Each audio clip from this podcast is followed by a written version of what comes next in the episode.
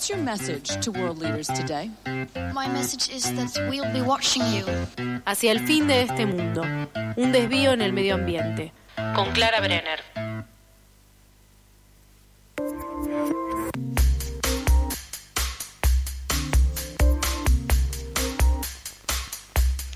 Doce minutos pasan de las 15 horas y ya estamos, ahora sí, en la Eh, columna de ecofeminismos y la tenemos a Clary conectada al otro lado, hoy con una invitada.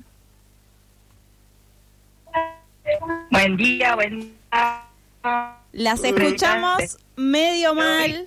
Clary, las escuchamos medio mal. Recomendaciones es eh, apaguen la cámara porque creo Claro. que hay una falla en la internet. ¿Qué, qué, qué, qué en cuarentena que es ese- este sonido? El ruido ahí robótico de fondo. Sí, Muy 2020. volvimos al ASPO. Ay. Más o menos. No, vamos a hacer si no un corten a Ya, la claro. llamada y nos claro. vuelven a llamar por mí. Pero dime verdad. Pe- pe- peri- Periodismo en vivo. Perio Radio, ¿verdad? Exacto. Decir, decir rápido, Perio Radio. Perio Radio. ¡Esa! ¡Buena! ¿Qué? qué? So- ¿Te, te consideras que tenés habilidad para los trabalenguas? Un poco sí, un bueno. poco me ha preparado, voy a decir con todo mi amor y corazón, la señorita, no la señorita, no, la señora, porque está casada, Belén López del Río, Claro. la profe de locución de los talleres que comenzarán en breve. Bueno, En la tribu. en la tribu, exacto. ¿Qué voz que tiene Belén? ¿Qué le pasa? Espectacular. ¿Cómo puede tener esa voz? Una Porque es persona. una señora locutora. Hace una señora locutora. Eh, y, ah, y te- te- ¿cuál, cuál te acordás? No me acuerdo de ninguno, claramente. Hola, hola, hola. Hola. Ahí está. Escu- eh, escúchame, eh, ¿po- ¿podés eh, mutear tu, so- el sonido del, del, de- del sonido de, de tu pantalla, ¿no? ¿Qué es lo que tiene que mutear para que no se eh, tenga salga el eco? Claro, hay un eco, entendemos, porque están las dos conectadas muy cerquita. A ver, Ahí está. hola. A ver, ahí un poquito mejor va. Ahora se escucha mejor, me imagino. Ahí está. Vamos, costó, pero bueno.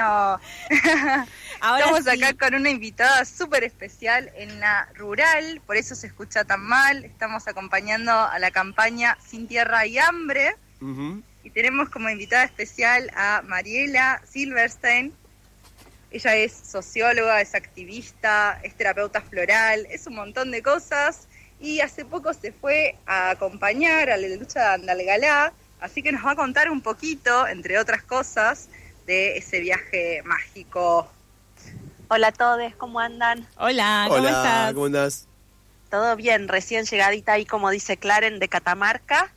Y bueno, fue una vez más de ir a acompañar a la Asamblea del Algarrobo, de ahí de Andalgalá, y también al lado Choya, que es un pueblo en este momento muy comprometido, incluso están haciendo un corte a 3.000 metros de altura en la montaña, frenando las máquinas para que no puedan pasar a, a hacer las mineras, ¿no? Así que bueno, un viaje muy, muy importante y muy clarificador de cómo es esto de poner el cuerpo en el territorio para que no pasen las máquinas, por ejemplo, ¿no? Una actitud tan concreta y tan necesaria cuando hay tanta corrupción de por medio que a veces no queda otro medio que poner el cuerpo, ¿no? Para parar todo este extractivismo. ¿Cómo fue ahí eh, un poco el, el trabajo en conjunto con la comunidad, no? Fue hermoso, la verdad que fuimos muy bien recibidos, eh, fuimos toda una delegación de personas de distintas organizaciones socioambientales, también abogados, ambientalistas, personas independientes, activistas autoconvocadas, que en mi caso yo fui con compas como activistas autoconvocadas. Y la verdad que estuvo re bueno, fuimos muy bien recibidos, muchos ya conocíamos el, re- el territorio de haber ido a Andalgalá varias veces porque es una asamblea que resiste y en este caso íbamos por las 650 caminatas, los días sábados caminan hace 12 años aproximadamente todos los sábados alrededor de la plaza y bueno, en este caso nos habían pedido que acompañemos esa situación de la caminata número 650. Y la verdad que fue muy bueno. Primero conocimos eh, la parte de donde está la asamblea, la radio El Algarrobo, después a la tarde hicimos la caminata y al día siguiente ya fuimos a Choya, que es el pueblo de al lado, y conocimos a la gente de ahí que en este momento es la que está sosteniendo el corte bien arriba, arriba en la montaña que les decía para frenar las máquinas. Y después el lunes fuimos a Catamarca Capital y ahí hicimos una conferencia de prensa, vino bastante prensa, vinieron medios catamarqueños de periódicos, diarios, bueno, justamente ahí tratando de entrar por todas las fisuras mediáticas que se puede, porque un poco el objetivo del viaje era ese, intentar romper el cerco mediático, ¿no? Porque hay tantas violaciones a los derechos humanos y están haciendo las mineras de manera ilegal, entonces, bueno, esto tiene que ser dicho, que de hecho hubo muchas detenciones arbitrarias, represiones, la última fue a un señor que está arriba en el corte y tiene setenta y pico de años y es ciego y lo anduvieron arrastrando por el piso como 50 policías, así que esa fue otra de las cosas que denunciamos.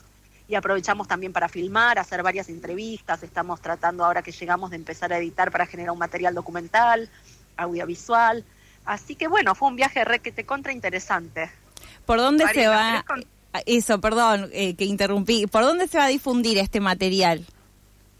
Bueno, la idea es que se difunda por todos lados, porque va a ser de libre circulación justamente para ayudar más a la causa, ¿no? Que es una causa urgente, necesaria y que ya existe hace como 20 años este pueblo resistiendo en el territorio porque estaban siempre tratando que se vaya minera a la lumbrera. Ahora que minera la lumbrera termina, les quieren poner agua rica, que sería dos o tres veces más grande que la lumbrera. Entonces parece un cuento de terror que no termina nunca, ¿no? Y mientras tanto van arrastrando gente por el suelo, deteniendo, hay como más de 90 detenciones, así que hay toda una situación de violación a los derechos humanos que yo siempre digo que es una doble violación, ¿no? Porque si el extractivismo ya es violar el derecho humano al ambiente sano, a la salud, a la autodeterminación de los pueblos, lo vuelven a violar cada vez que el pueblo dice que no, porque ellos insisten en querer ponerlo igual aunque no haya licencia social y entonces reprimen. Por eso yo siempre digo es una doble violación a los derechos humanos hay un patrón que se repite que claramente ni el macho ni el Estado entiende el no es no. Tal cual, tal cual, como decimos siempre, ¿no? El extractivismo es una constante violación,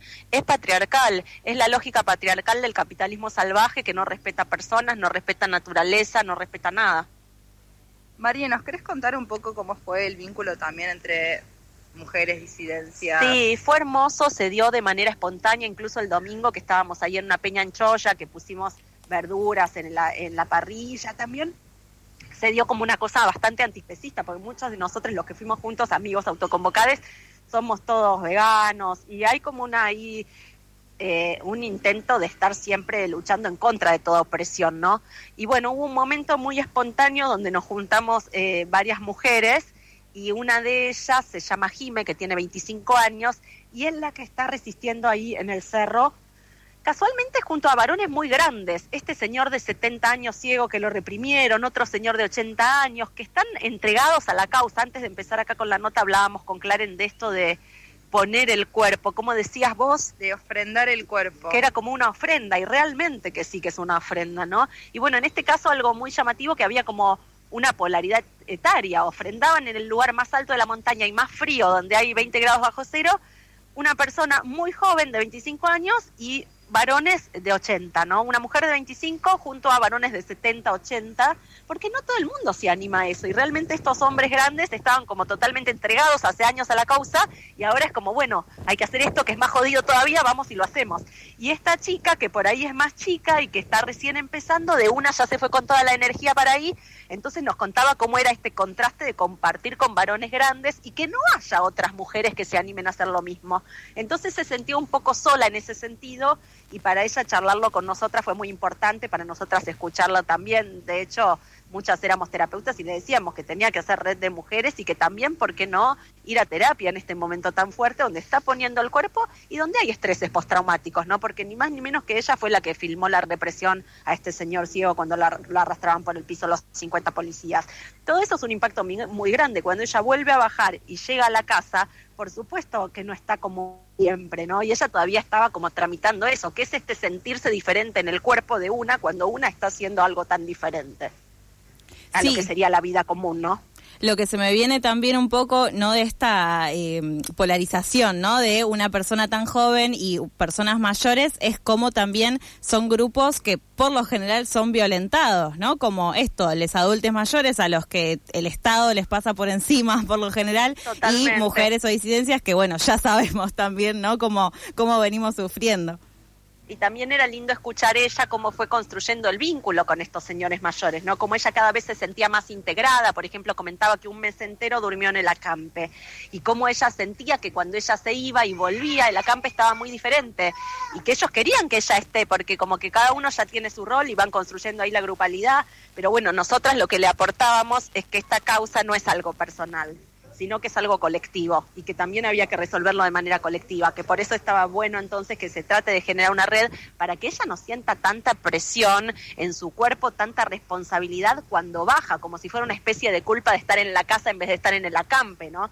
Y realmente cuánto puede aguantar un cuerpo estas situaciones de, clima y de altura y de riesgo permanente de la policía. Hay un límite y que está bueno escucharlo y, y respetarlo y hablábamos mucho de eso, ¿no? Como que le aportábamos esto de que trabaje también con autocuidado.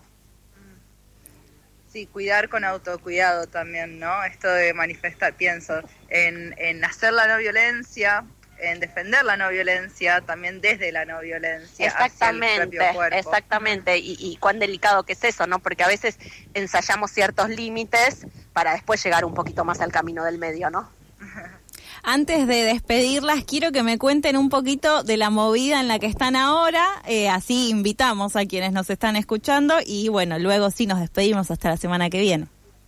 Bueno, bárbaro, justo estábamos pensando en eso. Acá hoy se está lanzando una campaña a la cual se puede adherir quien sienta, puede entrar al Instagram Sin Tierra hay hambre, se llama la campaña, y es una campaña muy puntual que viene a impulsar la agroecología. La agroecología como forma de que tengamos acceso a la tierra y ahí unimos lo que es el ambientalismo y la pobreza, ¿no? O sea, cómo este modelo de agrotóxicos, acá tenemos un volante en la mano que dice que es este pan para hoy, realmente es pan para hoy, esa enfermedad y hambre para mañana, dice el volante, ¿no?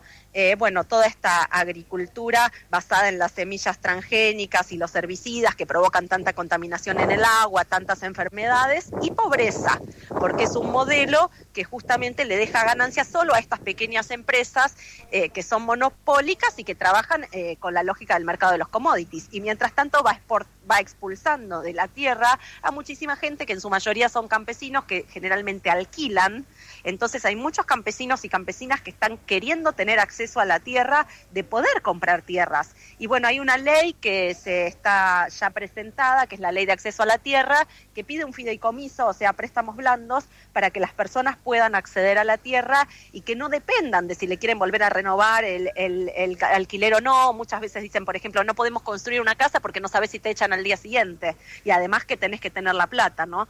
Y bueno, entonces todo esto es lo que se está tratando de como desarticular estos mitos, ¿no? De que la soja viene a salvar el hambre en el mundo, cuando en realidad lo que más hace es generar pobreza, desertificación, expulsión de la gente de la tierra, ni siquiera necesita trabajadores, son commodities que solo se usan luego para engordar ganado en el extranjero. También muchos de nosotros somos antiespecistas, por lo tanto no estamos de acuerdo con nada de ese modelo y por eso estamos acá en la rural, porque estas vaquitas que están acá sufriendo para la ganancia de unos pocos, realmente no queremos que suceda más.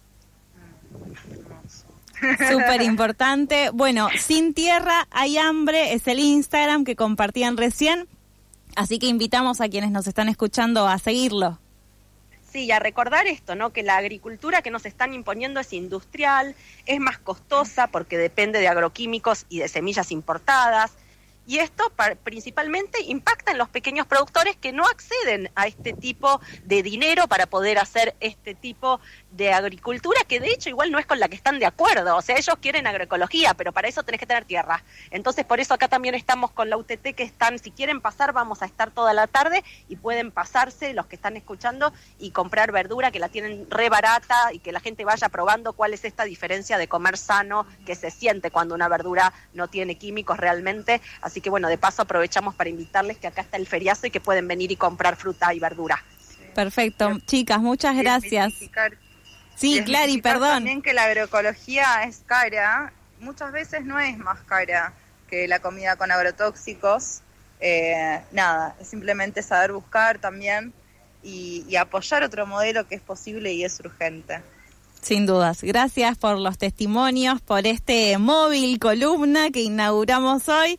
Nos encontramos la semana que viene. Gracias. muchas gracias. Chau, chau. Chau, chau. Se iba entonces Clara Brenner con su columna de ecofeminismos.